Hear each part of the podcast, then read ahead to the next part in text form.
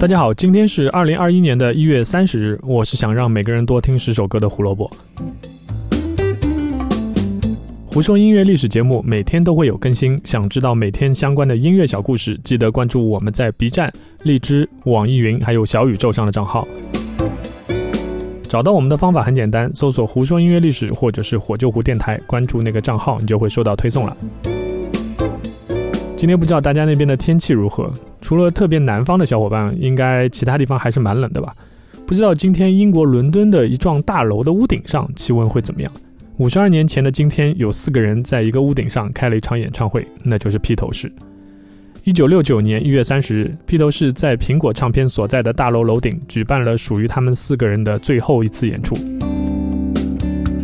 这场屋顶演唱会被无数人追捧和推崇，有很多的原因。第一，当然是因为从此以后再也没有四个披头士的演出了，因为一九六九年九月之前，披头士已经名存实亡，成员之间已经分道扬镳，只是没有对外宣布而已。因为还有 Abbey Road 需要发行。第二是因为它的地点实在是太特殊了，作为全球最有名的乐队之一，就这么在屋顶上演出，是谁也想不到的。虽然在披头士的纪录片《Let It Be》里面，这场演唱会有二十一分钟的影像，但其实这场演出真正的时长是四十二分钟，远比大家想象中还要再多一倍。最初乐队是希望能以一场演出来作为单曲《Get Back》项目的收尾，这首《Get Back》就是最后那张专辑《Let It Be》中最后的那首歌。但这个想法仅停留在做一场演出上面，并没有详细到要去哪里。关于举办地的这个想法，当时有无数的选项，毕竟是世界上最大牌的乐队嘛，对吧？想去哪儿都不是一个问题啊，问题是去哪儿。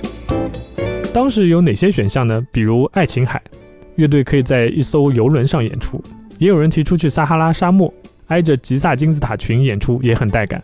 他们还认真考虑过突尼斯两千年历史的古罗马竞技场，甚至已经派人去看了场地。当时还做了在日出的时候演出这种方案等等等等，但都没有达成共识。最后时间将近，乐队希望有一个更简单、离家更近的方案，所以就开始在伦敦找寻地点。别以为现在我们知道这场演出是在楼顶，所以很带感。其实这个方案真的不是出自创意，而只是出自人类的劣根性，那就是两个字：懒惰。刚才我们说了，工作人员都在找哪个近的地方可以演出了。当大家想到说还有那么多的设备需要搬来搬去，于是就有一个极其实际、可操作、看起来又挺有意思的方案浮现了出来。要不索性在苹果唱片这幢大楼的楼顶演出吧，简单直接又有趣，就这么定了。说完这句话的时候是一九六九年一月二十九日，也就是演出的前一天。你看这个决定就很草率嘛，对吧？我知道你们很多人都是披头士的粉丝，都希望一切伟大都是由他们创造的。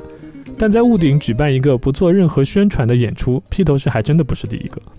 一九六八年十二月七日，也就比披头士早了一个多月，著名的美国摇滚乐队 Jefferson Airplane 就在一个酒店的楼顶开过一场没有任何预告的演出。当时主唱在楼顶大喊一声：“Hello，纽约城，醒来吧，你们这帮废物！免费的音乐，好听的歌，自由的爱。”说完他就开始唱了。结果没想到 NYPD，也就是纽约警察反应这么快，他们刚唱了一首歌就被叫停了。相比之下，披头士的对手伦敦警察就弱很多了。当然，也可能是因为披头士的粉丝比较多，或者说，嗯，也许警察是故意晚到的。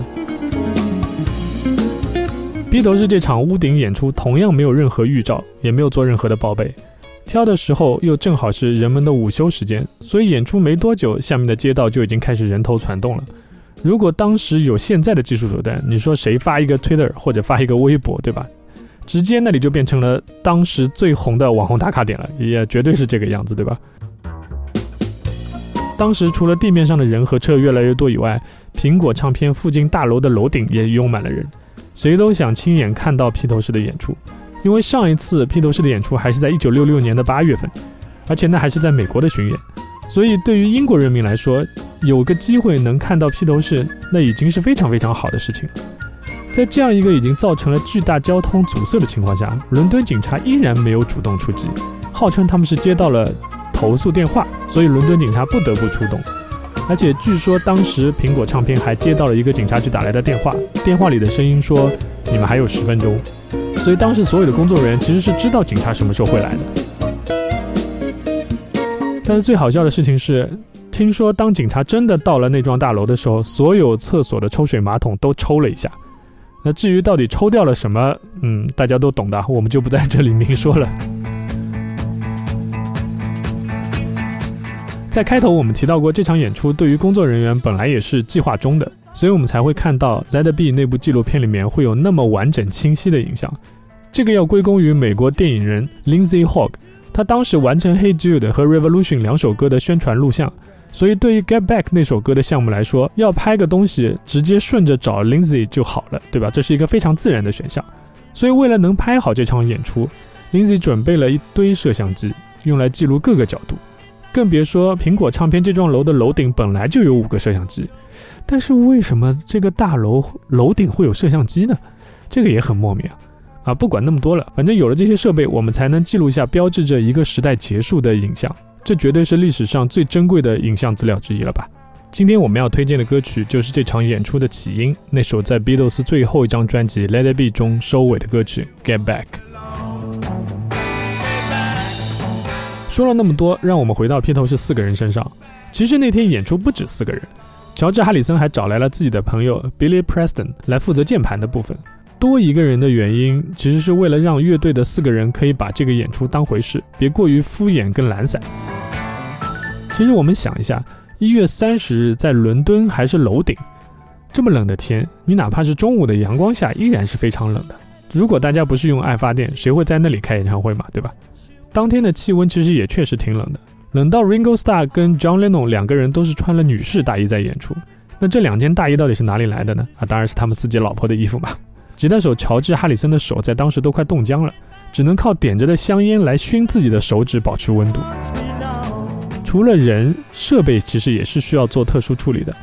有视频拍摄，那当然对于收音就会有很高的要求。风那么大，真的没有关系吗？其实，在一月二十九日确定了屋顶演出后，工作人员立马去采购了一批女士丝袜。他们要女士丝袜干嘛？包在麦克风上当防风罩用。只能说姜还是老的辣，任凭你再怎么风大雨大，经验十足的苹果唱片 staff 就是兵来将挡，水来土掩，对吧？这场四十二分钟的演出一共演了五首歌，但其实披头士一共唱了九首歌，因为 Get Back 他们唱了三遍，Don't Let Me Down 和 I've Got a Feeling 唱了两遍。所以加起来一共是九首歌。五首歌里面有一首歌是第一次演出，叫做《One After Nine O Nine》。对于观众来说，这确实是一首新歌，但这首歌其实相当有历史，它是保罗·麦卡特尼和 John Lennon 合写最早的几首歌之一。还是那句话，对于能目睹这场演出的人来说，随便他们唱什么，都会是一辈子的回忆。因为这支史上最伟大的乐队之后将再也没有任何演出了。啊，这期节目其实我应该之后会重新再做一个视频的版本，不过可能需要一点时间吧，因为还要找一些影像资料等等，因为我也不太做视频啊。希望能有机会把这个事情讲得再更详细一些，像 John Lennon 忘记歌词啊，所以特意要做一个小的卡片来记歌词等等的这些小细节呢，我们等到那个时候再说吧。胡说音乐历史，音乐让每天更重要。